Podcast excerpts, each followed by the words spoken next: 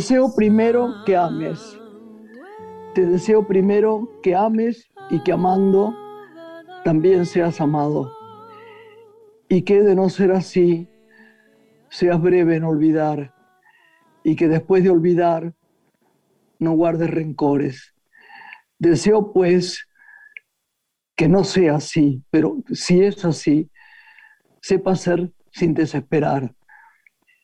Te deseo también que tengas amigos y que incluso malos inconsecuentes sean valientes y fieles y que por lo menos haya uno en quien confiar, sin dudar. Y porque la vida es así, te deseo también que tengas enemigos, ni muchos ni pocos, en la medida exacta, para que algunas veces te cuestiones tus propias certezas y que entre ellos haya por lo menos uno que sea justo, para que no te sientas demasiado seguro. Te deseo además que seas útil, mas no insustituible, y que en los momentos malos, cuando no quede más nada, esa utilidad sea suficiente para mantenerte en pie. Igualmente te deseo que seas tolerante, no con los que se equivocan poco, porque eso es fácil, sino con los que se equivocan mucho e irremediablemente, y que haciendo uso de eso, de esa tolerancia, sirvas de ejemplo a otros. Te deseo que siendo joven no madures demasiado deprisa y que ya maduro no insistas en rejuvenecer. Te deseo que siendo joven no madures demasiado deprisa y que ya maduro no insistas en rejuvenecer y que siendo viejo no te dediques al desespero, porque cada edad tiene su placer y su dolor y es necesario dejar que fluyan entre nosotros. Te deseo de paso que seas triste, no todo el año, sino apenas un día, porque en ese día descubras para después que la risa diaria es buena y que la risa habitual es sosa y que la risa constante es malsana. Te deseo que descubras con urgencia máxima por encima y a pesar de todo que existen y que te rodean seres oprimidos, tratados con injusticia y personas infelices. Te deseo que acaricies un perro, alimentes un pájaro, oigas cantar un jilguero, erguir triunfante su canto matinal, porque de esa manera sentirás bien por nada. Sentirás también que plantes una semilla. Eso es lo que deseo, por más minúscula que sea, y que la acompañes en su crecimiento para que descubras de cuántas vidas está hecho un árbol. Te deseo también que ninguno de tus afectos muera, pero si muere alguno, puedas llorar sin lamentarte y sufrir, sin sentirte culpable. Te deseo por fin que siendo hombre tengas una buena mujer y que siendo mujer tengas un buen hombre. Mañana y al día siguiente y siempre. Y cuando estén exhaustos y sonrientes, hablen sobre el amor para recomenzar. Si todas estas cosas llegan a pasar, no tengo más nada que desearte. Víctor Hugo, 1802-1885 poeta, dramaturgo y novelista francés del siglo XIX. No, no puede ser más lindo este, este poema, ¿no? Lorena, buenas noches. Hermoso, hermoso escucharte y hermoso escuchar este poema de este gran exponente del romanticismo francés, ¿no? cuya novela Los Miserables creo que nos ha atravesado a los que la hemos leído y ha resultado fundamental en la historia de la literatura. Qué bárbaro, ¿no? Viejo Víctor Hugo, como dicen los franceses. Vos sabés que es increíble porque ¿te acordás de mi amiga? Sí, vos sabés, eh, y la gente también, porque le he nombrado mucho, que se ha muerto hace poco, Marta Estrenán, donde yo viví en París con ella, en esa casa donde en ese barrio donde había filmado los 400 golpes Truffaut. Y, y en esa casa había vivido Víctor Hugo. Mira qué ah. increíble, ¿eh? En esa avenida privada que se, venía, se llamaba Show. Bueno, eh, lindo el recuerdo, ¿no? Lindo el recuerdo, lindo escucharte y un saludo que nos dimos las buenas noches a todos nuestros oyentes de una mujer. Ya estamos preparadas para recibir a nuestros invitados. Y pueden ver este programa, leerlo, como quieran decirlo, escucharlo, porque también se ve cuando se escucha en podcast, ¿no? De Radio Nacional.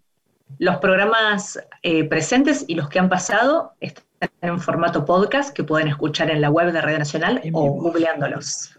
Volvemos. Hacemos una pausa, ¿te parece? Para presentar formalmente a nuestro primer invitado de esta noche. Absolutamente. La noche tiene una mujer. Graciela Borges en la radio pública.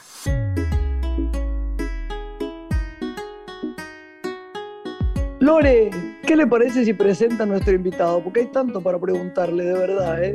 Placer enorme hablar de algo realmente entrañable, popular, este, con la gracia que tiene nuestro invitado especial de hoy. Lo recibimos dándole la bienvenida. Él es profesor de educación física, se especializó en la preparación de futbolistas para la alta competencia prepara futbolistas desde el año 1972. Ha sido el preparador personal de Diego Maradona desde el 83 al 94. Estuvo en cuatro mundiales, en tres de ellos como preparador personal de Maradona. Y además de Maradona, también lo entrenó a Messi. Trabajó con dos campeones mundiales, como fueron Menotti y Bilardo, entrenó durante todos esos años a los más destacados jugadores y es el coordinador del club Villas Unidas. El señor Fernando Signorini nos visita esta noche en Radio Nacional. Bienvenido, Fernando, ¿cómo estás? Hola, Fernando. Hola, Fernando, ¿cómo estás? Muy bien, muy bien. Es un gusto estar con ustedes. Cuánta historia, ¿no? ¿Cuántos años, Graciela? ¿Cuántos no, años? No, no, no, pero mucha gente, oíme, Fernando, mucha gente le pasa la vida sin que le pase mucho, lo cual está bien, ¿no? no, no cada uno lo que puede y lo que consiguió pero qué, qué gloria todo lo que has hecho. Yo tendría para preguntarte horas enteras, pero ¿cómo fue? ¿Vos naciste dónde? En Lincoln, en la provincia de Buenos Aires, la, la misma ciudad donde nació Arturo Jaureche. Sí, señor. son 320, sí, 320 kilómetros de la capital. Eh, y bueno, estuve en Lincoln, hice toda digamos, mi, etapa escolar de primaria, de secundaria, y en el año 71 comencé a estudiar eh, educación física en el colegio Nuestra Señora eh, de Lincoln, me recibí en el 73 y en el 83, el 3 de mayo, con Carmen, mm, mi esposa, contrajimos enlace, muy temprano a la mañana, por eso yo soy ateo, por eso de que al que madruga Dios lo ayuda. Así que a ella no sé si la ayudó, a mí me ayudó mucho. Qué bueno, porque a mí te juro que me cuesta la vida levantarme. Soy, soy este, vos sos alondra, yo soy búho. Oye, una cosa, qué vida fascinante, ¿no? Vos sabés que yo ahora empiezo a hablar como un loro y la dejo ahí a Lorena sin poderte preguntar. Vos sabés que yo lo quise mucho, lo quiero mucho. Tengo un recuerdo de él y de Claudia también, y de las chicas enorme de, Maradona, ¿no? Conmigo fue maravilloso. Yo me acuerdo que un día estábamos en una reunión, ahora te dejo hablar porque es interesante que cuentes vos todo, ¿no? Lo bueno, lo malo, lo que quieras contar. Estábamos en una reunión, una de las tantas veces que él me mandó un regalo, y, veo una especie de planta lindísima que estaba ahí, ¿no? Y le digo a Claudia, digo, qué linda, qué linda esta planta, ¿no? Viste que yo no, no soy mucho de ponderar eh, las cosas que la gente regala. Y él dice, ¿qué dijo la verdad? Digo, dice que es linda esta planta. La mandamos nosotros, dijo él.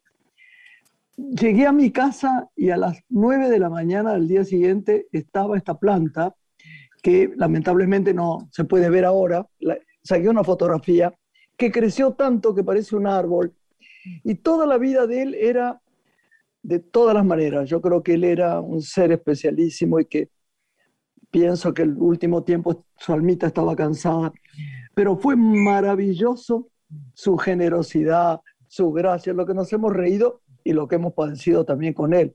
Así que me gustaría que vos cuentes lo que quieras de todos, porque sé que también fuiste amigo de Menotti, ¿no? O estuviste con él, eh, vos sos más chico en un tiempo de otro, Otro gran admirador tuyo, César. Y, Pero es mi amigo, mi amigo. Claro, sí, cómo no.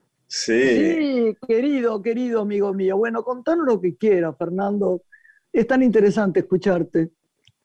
Bueno, no, yo preferiría ir respondiendo, porque se me hace muy difícil a veces hacer un monólogo, porque son tantos los recuerdos que tiendo a desordenarme y seguramente mi, capacidad de, reducir las cosas que quiero decir no, no figura entre mis virtudes, pero te puedo decir que alguna vez Jorge Valdano me regaló un libro en México 86, durante la concentración del Mundial, que era de mm, Arturo Brais Echenique, que llevaba por título La exagerada vida de Martín Romaña, ¿no?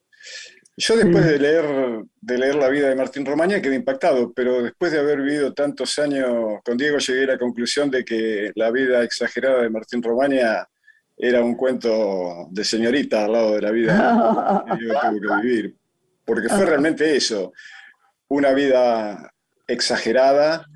Por eso fue que cuando cumplió 60 años yo dije, no, ¿qué 60? 60 cumplimos los mortales pues, normales, como yo. Él creo que cumplió 600 en cuanto a cosas vividas, experiencias de todo tipo, porque también hay que decir que Maradona se explica por todo lo que significó. Se explica por su magia inigualable para jugar al fútbol, por su amor por la camiseta, por su familia, por sus amigos, pero también, también por la droga, también por sus amores, también por sus hijos. ¿verdad? Sin, sin, Napoli, sin Napoli hubiera sido uno más, eh, que hubiera ganado mucho, pero en esa fantástica, maravillosa ciudad del sur de Italia que guardo para siempre en mi corazón vivimos momentos eh, inenarrables, ¿no? que a veces me pregunto, ¿será cierto todo lo que me pasó o estaré soñando? Pero sí, afortunadamente fue cierto, un, un ser de luz, un ser maravilloso, un duende, como dicen eh, en el sur, a mí me gusta mucho la poesía, la poesía, por ejemplo, de Lorca, y, leo bastante acerca del cantejondo y de la civilización de los tartesos. Y, bueno, eh, el duende es esa, eh, esa cosa inasible, inexplicable, que solamente muy pocas personas tienen, y él la tenía, como no. Fernando, y vos que trabajás para el deporte de alta competencia, ¿qué herramientas, qué técnicas podés brindarnos que, utilices con los deportistas que se puedan aplicar a cualquier área de la vida, ¿no? Para enfrentar una derrota, la frustración cuando se pierde, poder enfocarse, concentrarse. ¿Qué herramientas desplegás con ellos entrenándolos? Mira, a mí desde siempre me dio mucho resultado el afecto. Yo creo que, no hay fuerza más poderosa. Muy bien, muy bien. Sí, por eso, desde un primer momento le dije a Diego o a los jugadores con los que tengo el gusto, el placer de compartir, que si quiero ayudarlos, los tengo que conocer. Porque es mucho más fácil ayudar a quien se conoce. Pero además los tengo que querer. Porque entonces sí, que el camino se hace muy sencillo. Yo te puedo asegurar que yo soy más o menos alto, rubio, de ojos celestes, eh, pero yo necesité de esos negritos que una gran parte de la sociedad desprecia porque nacieron y no porque lo hayan elegido en esos lugares en que la perversidad del sistema sigue insistiendo en que nazcan. Por eso, delante mío, por lo menos todos tienen que tener mucho respeto por los jugadores, porque yo conozco varios viejos vizcachas que, escupen en, el asado que le da de comer. Bueno, nosotros, nosotros exactamente somos todo lo contrario, así que está muy bueno esto que digas. Pero a mí me gusta, perdón Lore, ¿no? Me gustaría que nos contaras un poco de, tu vida. ¿Qué, leí que, me hizo mucha gracia? Yo iría con... Eh, ah, sí, con Diego hasta el fin del mundo. Claro, porque habíamos ido... Hasta el fin del mundo con Diego. Habíamos ido a cenar a... habíamos ido a cenar a un restaurante fuera de Nápoles y entonces cuando llegamos a los cinco minutos ya estaba la gente llevándote por delante, metiéndote la mano en el plato porque querían llegar a Diego para el autógrafo. Bueno, nos fuimos y al otro día, cuando íbamos para entrenamiento, mm, Diego me dice, qué lío anoche, ¿no? Y le digo, sí, mira, de eso te quería hablar. Nunca más me invite porque nunca más voy. Yo con Diego voy hasta el fin del mundo, pero con Maradona no voy ni hasta la esquina. Hacete, cargo vos Maradona. Es verdad, qué difícil era. Yo me acuerdo un año en Punta del Este que estaba Claudia, las chiquitas, y Diego, y venían a buscarme a la capilla, al hotel, todo era tranquilo hasta que llegábamos a un restaurante. Debo decirte que la gente en Punta del Este en general no se mete con nadie. Es un público más bien tranquilo, pero era una, era como un llamador, ¿entendés? Entonces, era imparable la cosa, era muy, muy, era que yo veo gente que se acerca y todo, pero era como un, terminabas cansándote mucho. Y además pidiéndole cosas y pidiéndole cosas, ¿no? Hay una cosa tan rara. Marilyn Monroe decía, tironean de uno. Y a mí me impresionó mucho esa frase. Decía, tironean de una los que lo quieren porque lo quieren, los que lo detestan porque lo detestan. Y con Diego también era una cosa así de, de un afecto indiscriminado y muy fuerte, muy pasional, ¿no?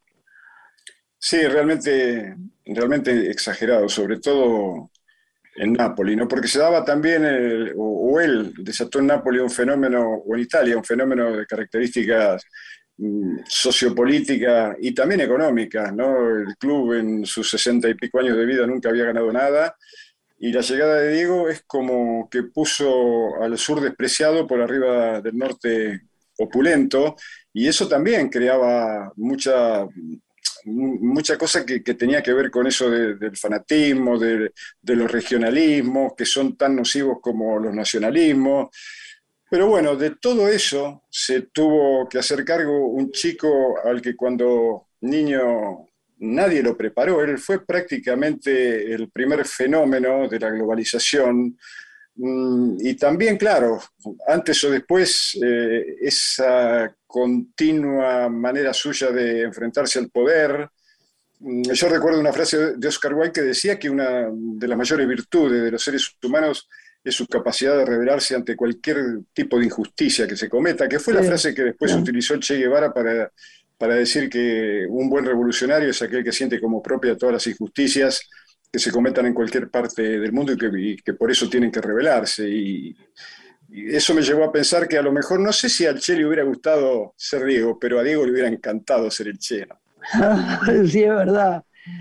Tenía camisetas de él todo el tiempo y yo sé muy bien que es así, sí. Contame, ¿era obediente? Sí, yo muchas veces me Qué difícil frase, ¿no? Era obediente. Sí, pero ¿sabes lo que pasa, Graciela? Que en definitiva yo no fui a pedirle trabajo a Diego. Él fue el que me llamó y me invitó a que me quedara a trabajar con él como su preparador personal en una profesión que no existía, que inventó él. Eh, y bueno, yo fui el privilegiado. Así que el deseo era de él, el que podía llegar a la cima era él y no era yo, pero el que podía caer al precipicio, eh, en caso de no estar a, la altura de las exigencias que todo el mundo le ponía por delante, era él. Eh, así que era un enamorado del juego, era, un enamorado de la camiseta argentina. ¿no? Yo nunca, nunca vi una cosa, eh, muchas veces cuando recuerdo entrenábamos antes del Mundial del 86, casi tres meses antes comenzamos a entrenar, eh, y entonces cuando íbamos eh, al campo de juego, yo le llevaba una camiseta argentina, y le hacía poner la camiseta y, también le ponía el brazalete de capitán, como para que él no se preparara solamente desde el punto de vista físico, que a lo mejor es lo menos importante, porque desde siempre creo que un gramo de tejido cerebral pesa más que 80 kilos de músculo, y él lo sentía de esa manera, sentía un, un gran compromiso eh, por, los colores, eh, por la historia del fútbol argentino y siempre, siempre hasta que después, hasta que después la, Dama Blanca hizo presa, ¿no? Una cosa que también tiene que ver eh, con las brutales presiones que él recibía y, no podía, no podía, él no tenía las armas para hacerle frente a todo. Hay, quienes estudian en Harvard, en Cambridge, claro, y tampoco lo pueden resolver, ¿no? Es verdad, es verdad. Qué bueno es oírte, qué lindas historias o tristes historias o, preocupantes historias, lo que fuera. ¿Cómo, cómo abrís caminos para, para que conozcamos un poco más a este chico? ¿Qué te parece Messi? es también es otro, otro fenómeno inexplicable. Son chicos que no nacen para ser explicados, viste que muchas veces... Es lindo eso que decís, es verdad. Claro, es, son, son, es muy raro. Ser un extraordinario jugador de fútbol es casi un milagro, ¿no? porque es el deporte más complejo de todos y además que tiene una penetración cultural. De hecho, en Argentina es una construcción cultural de las clases populares, mucho más ligado al artístico, pues es que, en eso se igualan a vos, por ejemplo. Estos chicos son artistas que, bueno, cuyo escenario es el campo de juego, ¿no? Eh, son maravillosos, son muy difíciles de, explicar, porque inclusive tienen algún tipo de, características que no son iguales a, los mortales. Eh, el campo visual que tienen, a veces se dice que tiene ojos en la nuca. No, tienen un campo visual que es completamente distinto, más amplio que, las personas normales. Tienen una capacidad de mantener el equilibrio aún en circunstancias en las que cualquiera se caería y ellos no sé cómo hacen, pero siguen en pie y, no se, y no se los enseñó nadie.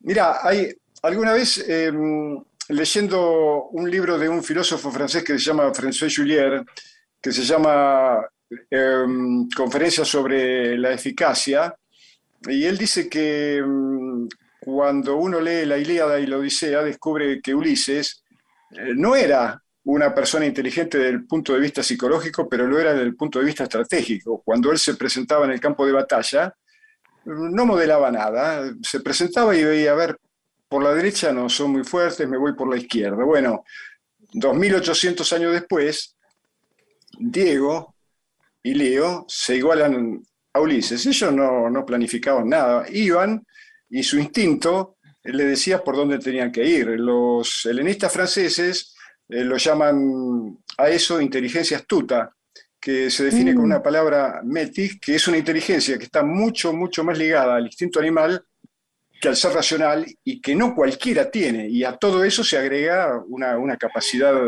física y también emocional, eh, porque hay que soportar las ansias de 44 millones que a lo mejor a ellos no le dieron nada, pero que de ellos exigen todo.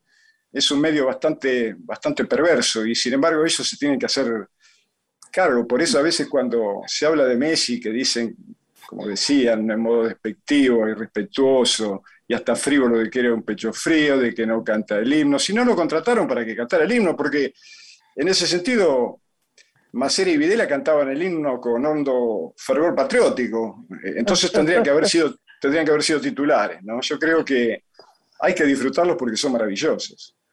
Fernando, cada vez son más las mujeres a más temprana edad las que eligen el fútbol, ¿no? Las que eligen jugar al fútbol. ¿Has tenido oportunidad de acercarte a alguna figura que prometa ser en un futuro quien también se destaque en la alta competencia en este deporte? Sí, porque de hecho, de hecho en Villas Unidas se ha formado el grupo que ya compitió en el 19 antes de la pandemia en la división C del fútbol femenino. Eh, pero a mí más que eso me preocupa fundamentalmente que, como alguna vez eh, me enseñó César Menotti, que el fútbol sirva como una maravillosa excusa para ser feliz, para pasarla bien, eh, para poder relacionarse con un montón de gente. Después el resultado es aleatorio y también Borges creo que fue el que dijo, no, no fue Borges, pero lo aprendí de él, de que no hay que darle tanta importancia a esos dos grandes impostores como son la victoria y la derrota, porque en la victoria uno tiende a sentirse invencible y en la derrota parecemos uno miserable. No, ni una cosa ni la otra.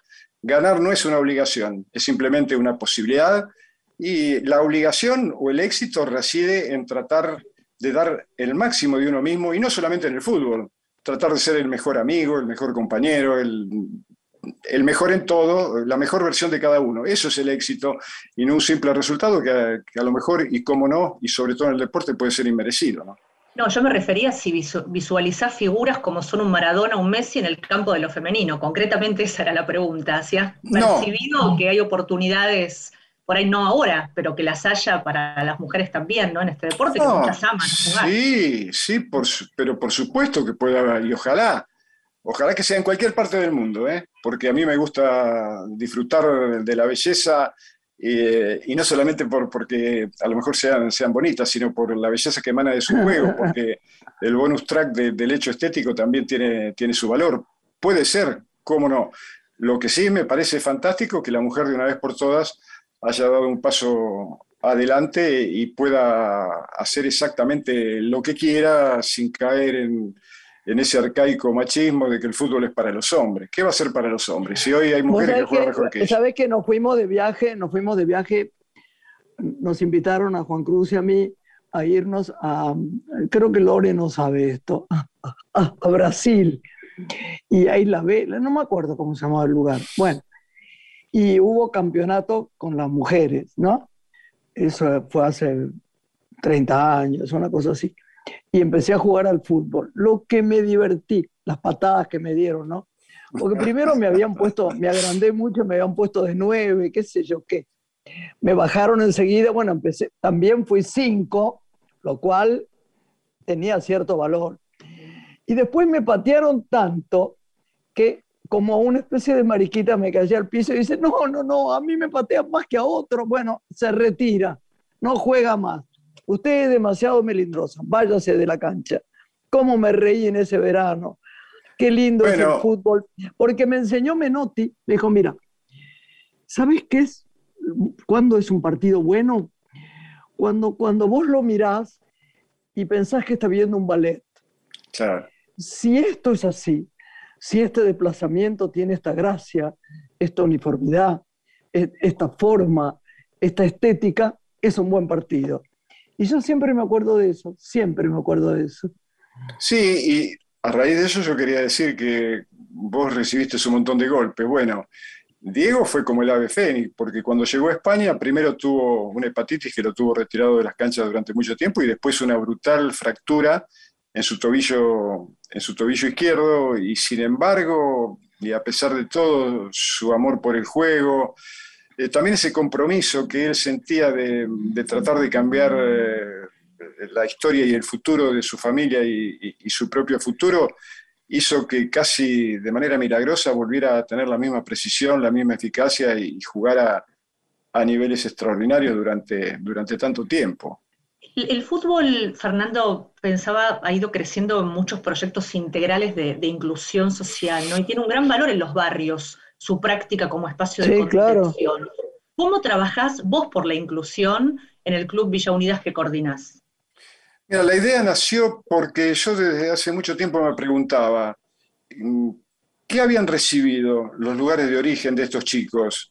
Nada, Fiorito no recibió nada de todo lo que produjo Diego, ni Pacheco nada de lo de Riquelme, ni Fuerte Apache de lo de Carlitos Teve, ni la Villa Itatí de, de Agüero, o, no sé, todo lo que también produjo Ariel Ortega en, Ledesma. Entonces digo, hay que ver la forma de poder eh, crear los mecanismos, desarrollarlos para que los lugares de origen puedan recibir por lo menos un porcentaje de todo lo que estos chicos, que además son miles en Argentina, porque los mejores siguen saliendo de ahí.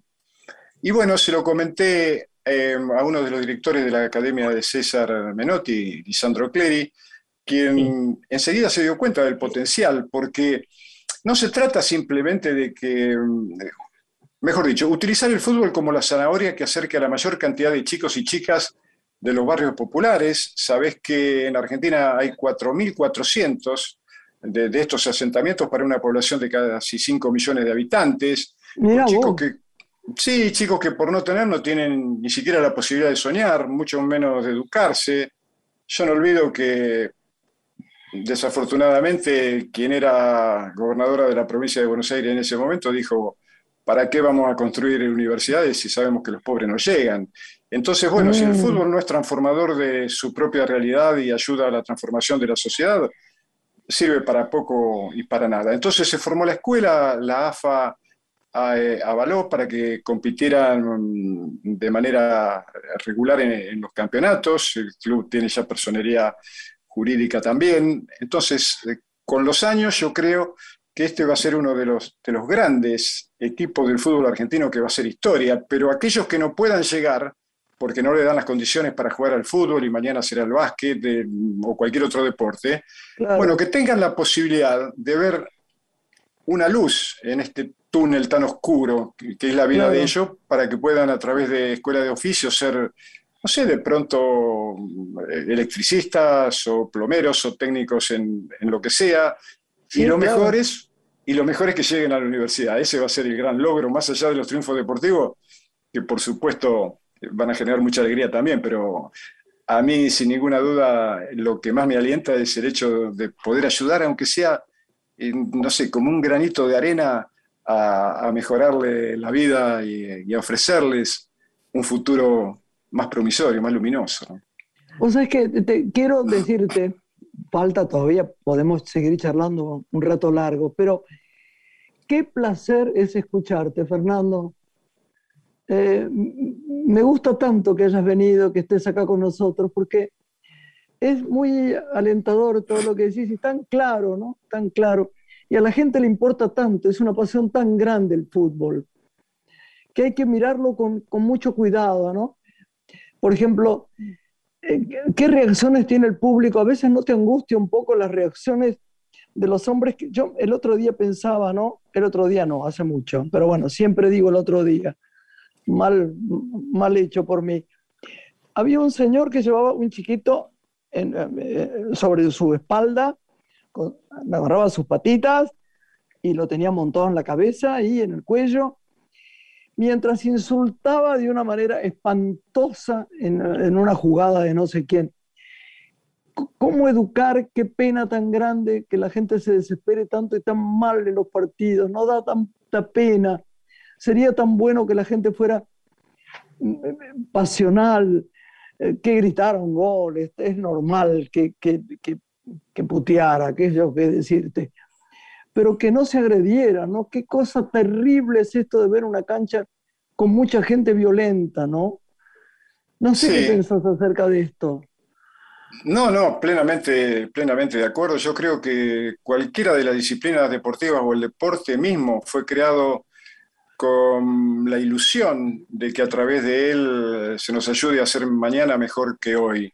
Eh, y creo que la tarea formativa es decisiva. Desgraciadamente, en este momento de la sociedad, con este sistema neoliberal, capitalista y consumista, es como que tener ha pasado a ser mucho más importante que el ser, pero eso de tener tanto por afuera, a lo mejor nos deja vacío por dentro. Y yo creo que la verdadera riqueza es la riqueza espiritual, es la que tenemos por todos los medios que tratar de desarrollar en los chicos a través de cosas vinculadas al arte, sea la poesía o la música, hacer, educarlos, porque Estoy entrenar... Totalmente de acuerdo, y eso no tiene que ver con clases sociales, tiene que ver también con lo que esté en su familia, con lo que se les cuente, con lo que se les dé, con el amor que se les dé.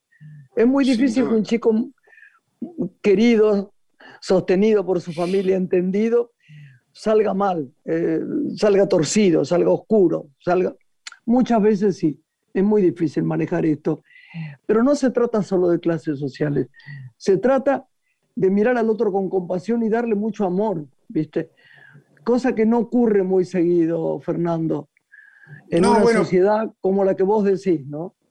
Por eso digo, yo creo que también eh, habría que meterse eh, en otras áreas. Yo creo que si el deporte es un hecho cultural, hay que rescatar eh, esos valores. Entonces no entiendo por qué en, las escuelitas de fútbol, a lo mejor en la escuela de técnico, o aún en la escuela, no se le dan más armas para desarrollar lo que yo creo que es la principal virtud de los seres humanos, que es la sensibilidad. Alguna vez pensé señor. ¿Sí? Que Albert Einstein dijo que muchas veces la, imaginación es más importante que el conocimiento. Pero yo cuando escribí mm, el libro que después presentamos con Editorial Corregidor, eh, que ambas, ambas cualidades, eh, imaginación y conocimiento, sin el auxilio de la sensibilidad, pueden dar lugar a hechos inclusive catastróficos en la historia de la humanidad, porque los que con mucha imaginación desarrollaron y conocimiento eh, las bombas que tiraron sobre Hiroshima y Nagasaki, que provocaron 200.000 muertos en 30 segundos. Tenían muchas, eh, mucho conocimiento, mucha imaginación, pero de cero de, sensibilidad. Entonces tenemos que, por todos los medios, en esta sociedad que, que despiadada, que es tan frívola, eh, los programas de televisión y las redes sociales están llenos de, cosas que a, mí, me, sinceramente me duele el cuerpo, de ver en qué se ha transformado en este país, porque yo por la edad que tengo fui testigo de, una Argentina que era distinta y era mejor, pero después la llegada tan rápida de tantos cambios que no nos permiten acomodarnos, pero bueno, eh, lo que no podemos perder es el norte de saber para qué, en definitiva, ¿para qué tengo un hijo? ¿Para que gane? No, de ninguna manera. Tiene que ser un pájaro el que le tengo que permitir y formar para que vuele del nido cuando él quiera, con todas las armas que le permitan vivir en cualquier parte del mundo, porque mi lugar en el mundo es el mundo. Yo nací en Argentina porque, bueno, porque mi mamá estaba acá, pero si mis antepasados se hubieran ido a Tailandia, como alguna vez me comentó mi abuela que tenía intenciones, entonces digo, ¿qué, tiene que ver? Yo, eso de los nacionalismos creo que han tendido demasiados muros ¿no? Eh, en vez de puentes y, se ve en, que toda la cultura occidental es así. El fútbol ha caído también en eso. Jugamos contra Brasil y hay que odiarlo y hay que, si se puede hacer, no, de ninguna manera, de ninguna manera. Yo creo... Es verdad, es verdad. Tenemos que crecer fundamentalmente. Hay que, hay que, darle el mérito que cada uno tiene, que uno, uno tiene que pensar menos con el, más con el corazón y menos con la cabeza. Nos tenemos que ir, pero no sabes, la, te damos las gracias porque ¿Viste cuando los chicos dicen me desasnaste? Bueno, me desasnaste de muchas cosas, Fernando. Y es un placer enorme haberte conocido. No, Lorenita, fue muy lindo todo. Muchas gracias, Fernando. Bueno, te quería transmitir que, ayer estuve en, un restaurante de Gurruchaga Loyola, no, no, voy a decir el nombre porque vos lo conocés, y el propietario Hugo Sorsoli me dejó pero por favor, la cantinita, hemos amado la cantinita, por favor. Y haremos ahí este grupo de, producción. Un beso grande, Fernando. Muchísima, muchísima suerte para todos. Y gracias por todo. Mi amor. Por todo con, tu arte ah, inconmensurable. Eso también me ha dicho. Hasta pronto. Gracias, mi amor. Un beso enorme, enorme. Gracias. Hasta pronto. Ya volvemos. Bueno, hacemos una pausita.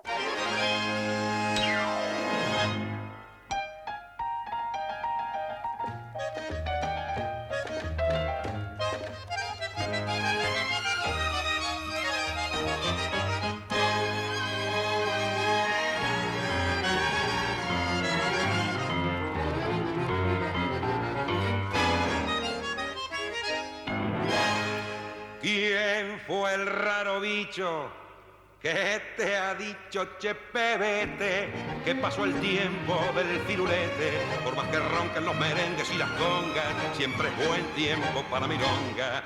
Vos deja nomás que algún chabón chamulle el cohete y sacudile tu firulete que este arabesco que en el alma la milonga nos bordó es el compás criollo y se acabó pero escucha, fíjate bien, prestale mucha atención. Y ahora batí si hay algo igual a este compás compadrón. Batí por Dios y este compás repicadito y dulzón.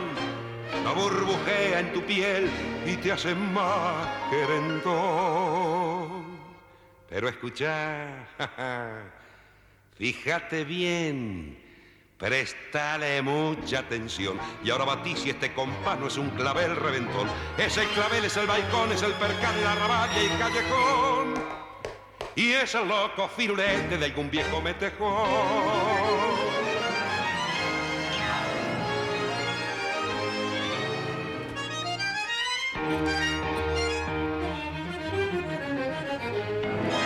Vos, déjalo más que algún chabón chamulle al cohete y sacudile tu firulete, que este arabesco que en el alma la milonga no bordó, es el compás criollo y se acabó.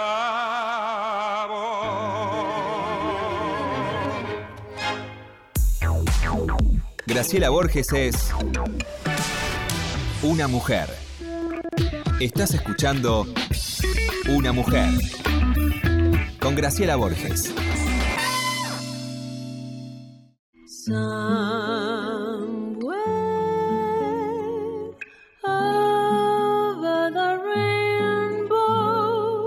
Lore, qué divertido todo lo que supimos sobre el fútbol, ¿eh? Sí, muy interesante. Ahora pasamos a la cultura, no deportiva, que no es menor, la cultura de nuestro país. Que no es menor. Para recibir al señor Carlos Abeijón, crítico de espectáculos, psicoanalista, jurado de ACE, APTRA y de cronistas de cine. Carlos, muy bienvenido. Hola Lorena, hola Graciela, hola a todos. hola querido. ¿Qué le bueno, preguntar? ¿Teatro, cine, televisión? Bueno, mira, ya que empezaste vos con las series, ¿no? Eh, voy a hablar de otra serie que evidentemente es una cosa muy rara. Eh, se llama Nuevo Sabor a Cereza. Es una serie rarísima desde todo punto de vista y te diría que está desagradable. Eh, hay un tema que después lo, voy a hablar con respecto también al teatro, no a la literatura, porque bueno, ya la literatura es eh, un viejo tema, digamos, que es el tema del mal gusto y del choque, digamos, con las cosas que se dicen, las palabrotas, pero ya de un modo tan exagerado que se está degradando el lenguaje. Y tenemos un lenguaje castellano maravilloso, maravilloso, que creo que a partir de la televisión, porque esto empezó con la televisión y después siguió a otros rubros, eh, y te diría quién, eh, empezó hace 30 años Marcelo Tinelli, con su programa y sus, eh, digamos, escándalos, todos estos programas de espectáculos que vos viste que es la vida privada de la gente, cosa que yo detesto. Serie es Nuevo Sabor a Cereza, es una serie surrealista, te digo, por si a vos se te antoja verla, que a lo mejor no te va a gustar porque es desagradable, tiene escenas muy chocantes y es muy simple el tema. Es una eh, directora de cine eh, muy talentosa que hace un corto muy raro. Un productor muy poderoso es, le gusta el corto, la toma a ella para una próxima película, para un largo basado en ese corto, ¿Y qué es lo que hace? Le roba la idea y se lo da a otro director.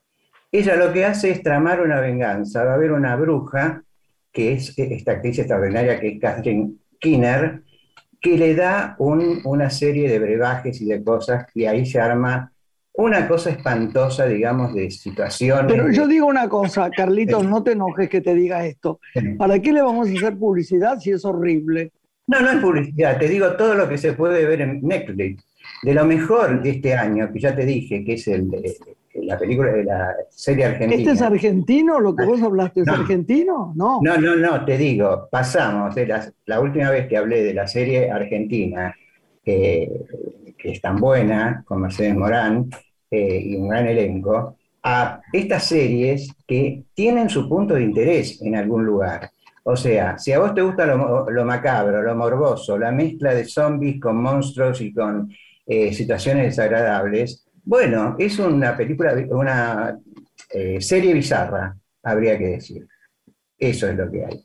Y empezó la serie de Nicole Kidman, que tampoco me, interesó demasiado, eh, que es Nueve Perfectos Desconocidos, que está en, en, Amazon Prime Video. Es una serie también donde ella vuelve a sus papeles de muñequita linda, porque ha hecho composiciones muy buenas, pero viste cuando aparece ya eh, transfigurada en muñeca de, no sé, Barbie. Te digo que esta serie es muy pretenciosa porque ella hace una especie de pitonisa que dice que ha muerto y resucitó y pone un lugar saludable para gente rica para cambiar la mente y el cuerpo con distintos ejercicios esotéricos. Eh, ahí se arma el lío con los personajes, cada uno lleva su conflicto eh, ella trata de solucionarlo, pero hay cosas muy, eh, muy New Age por un lado y muy poco creíbles por otro. la serie mandó una primera temporada, va por la mitad, y creo que si no mejora en la segunda parte, me parece que queda ahí. No es lo mejor que ya ha hecho en televisión para nada. eso con respecto a la serie. Después hay una película que a mí me gustó mucho que se llama Cicatrices, que es una película eh, que marca el tema de la lucha fratricida, las consecuencias que tiene, ¿no? Eh, en el sentido, es una película serbia, cosa que el cine serbio acá no viene, y de las luchas, eh, de las guerras, las guerras que había en ese país, y una mujer que 18 años después de que le dijeron que su hijo había eh, muerto y le dan detalles y todo lo demás, eh, busca, y está segura que su hijo no murió, ¿y qué pasa? A 18 años atrás, como venganza, a, las madres les quitaban los hijos y se los daban en adopción a otras personas. Bueno, a partir de ahí hay una búsqueda y hay, eh, no voy a contar el, final porque no va, te quiero decir que es una película muy dura, con una actriz estupenda, una, una película de un cine que no se ve demasiado. Eh, realmente muy interesante esa película, porque hay mucho cine pochoplero ahora, por eso no se puede recomendar mucho. Eh, ahora se van a empezar a alargar las películas, ahora se va a estrenar desde el año 76, que estaba prohibida, tapada, El Imperio de los Sentidos de Nagisa Shima, que es una película japonesa maravillosa, maravillosa, se va a estrenar ahora. Así que eh, creo que tenemos que estar atentos porque sí va a haber películas muy interesantes pero de a poco las van largando ahora en cine presencial, ¿no? Eh, bueno, volviendo al punto que dije del mal gusto, de las palabrotas y demás, eh, yo lo veo últimamente en todas las obras. Eh, yo no, no, había visto Teresita, una vida, una vida de mierda. Fue multipremiada en los premios Hugo, quiero hacer un paréntesis. Tuvo cinco premios, tuvo cinco premios, ya lo sé. Pero hay una cosa que es importante. Estoy viendo últimamente tanto esta Teresita como la de, Dalia Goodman, tengo cosas para hacer que estaba dándose en el Maipo, que tiene también un exceso, un exceso, porque esta Teresita está excelente, me parecen bien los premios, quiero aclararlos tantos, esto no, no es mojigatería, es puntualizar sobre el lenguaje, igual que el claro. Es importante esa observación, Carlos, porque no estamos este, juzgando las actuaciones que han sido formadas, sino el lenguaje escatológico o que... Pero, ¿sabés qué pasa? Que es escatológico, pero desagradable. O sea, pero perdón, perdón, me gustaría un minuto que me, que me explique, Lore, que, perdón, Lore, ¿qué es lo que, de qué están hablando exactamente sobre qué? ¿Vos es una obra de teatro que se llama Teresita, una vida de mierda, que ganó cinco premios ahora en los, en los, en los premios Gardel. Eh, no, premios Hugo. premios Hugo el teatro musical sería, ¿no? sí. Premios Hugo, perdón. Eh, los premios Hugo el teatro musical. Que yo le digo a Lorena, que está también muy empapada de todo esto, que yo, a mí me parece que la actriz es muy buena, que los actores son fantásticos, la apuesta está muy dinámica, muy bien, la ves muy bien. Yo me refiero puntualmente al lenguaje y también lo vi en, Dalia Goodman, que es una excelente comediante. Coincido con vos, Carlos, en este aspecto. Creo que se está eh, no respetando el lenguaje, no se cuida el lenguaje. Y esto pasa en los medios, pasa en las expresiones artísticas, sí, sí. Exactamente. O sea, a mí llega un punto que ya me molesta, pero sé separar los tantos como sé separar los tantos también, con mucha gente que ha perdido su carrera, con mucha gente, actores, directores. Ahora se estrena Jacuz, la película de Polanski, que también estaba ahí retenida, sobre un, sobre, un juicio que de alguna manera eh, es un juicio histórico, ¿no? Muy, un personaje muy conocido, eh, que de alguna manera es un rastreo por el juicio que le han hecho a él en todo el mundo por aquel problema que tuvo judicial que no puede pisar Estados Unidos. Bueno, yo separo. Eh, que es un genio y la película es fantástica. Se va a estrenar ahora, se llama Jacuz, o sea, yo acuso. Eh, pero hay que separar eso. O sea, si, si él cometió algún delito, que se ocupe la justicia, ocupémonos de su obra, que me parece que es fantástica y hay muchos actores que han pasado también por situaciones espantosas, ¿viste? Que no, que no le dan trabajo. Y yo creo que, ¿viste? A veces se confunden mucho las cosas. Hay un libro, Carlos, hablando del lenguaje que podemos recuperar, sé que a Graciela le gusta mucho a ella, que es La palabra amenazada de Ivonne Bordeluano. ah, se editó y habla de, todo esto que vos citas. Bueno, Siempre nos enseñó por Bordeluano a respetar el lenguaje. No, y estoy bastante, exactamente, y estoy bastante de acuerdo con la premiación. Y hubo una pequeña obrita de teatro musical que a mí me gustó mucho, que es 24 de septiembre, casi primavera, que ganó la actriz eh, Seton, ganó el premio. Claro, Seton. Sí, al mejor unipersonal, eh, no, para un solo eh, personaje. personaje. Obra para un solo personaje. Eh, bueno, eso me parece que es, es así. Por otro lado, quería destacar un punto que se cumplen 21 años un lugar musical, que yo diría que es el último café concert que es la Biblioteca Café. Eh, que estaría bueno que la invitaran a Edith Margulis alguna vez, que es la, la, mentora de ese lugar, porque hace todo. Hasta canta, tiene su espectáculo, eh, que fue nominado también a, a, algunos de sus espectáculos. Hace la comida, que es exquisita, que queda, eh, la biblioteca Café queda en la entrada del Teatro del Globo, que es un sótano, que es abajo, y en la misma cuadra del Teatro Coliseo, Marcelo T. Eh, quería destacar eso, quería destacar eh, los libros teatrales dedicados a los distintos aspectos del teatro que está alargando Udeva. Ahora alargó un libro que me parece que es apasionante, que es Descubriendo el vestuario en las artes espectaculares, cine y teatro. Es un libro sobre el vestuario, el sentido artístico del vestuario que tiene... ¿Es el de Victoria? ¿Eh? ¿Es el de Victoria? No, tiene dos eh, autoras, Valentina Bari y Feonía Veloz. Ah, bueno. Tiene dos autoras. Tiene unas fotos y una, no, todo un texto, un material excelente, excelente. Eh, ah, yo, hablé de la maravilla que es la voz humana de Almodóvar, ¿no? Es un corto de Almodóvar que filmó el año pasado con Tilda Swinton, eh, Swinton. Tilda Swinton, que es la actriz que es maravillosa, hizo un corto, una versión libre de la voz humana de Jean Cocteau. Eh, bueno, no, mira. joya, joya total. Lo que pasa es que es difícil encontrarlo, porque está en distintas plataformas y hay que buscarlo. Eh, ya, ya, me, ya me tengo que ir.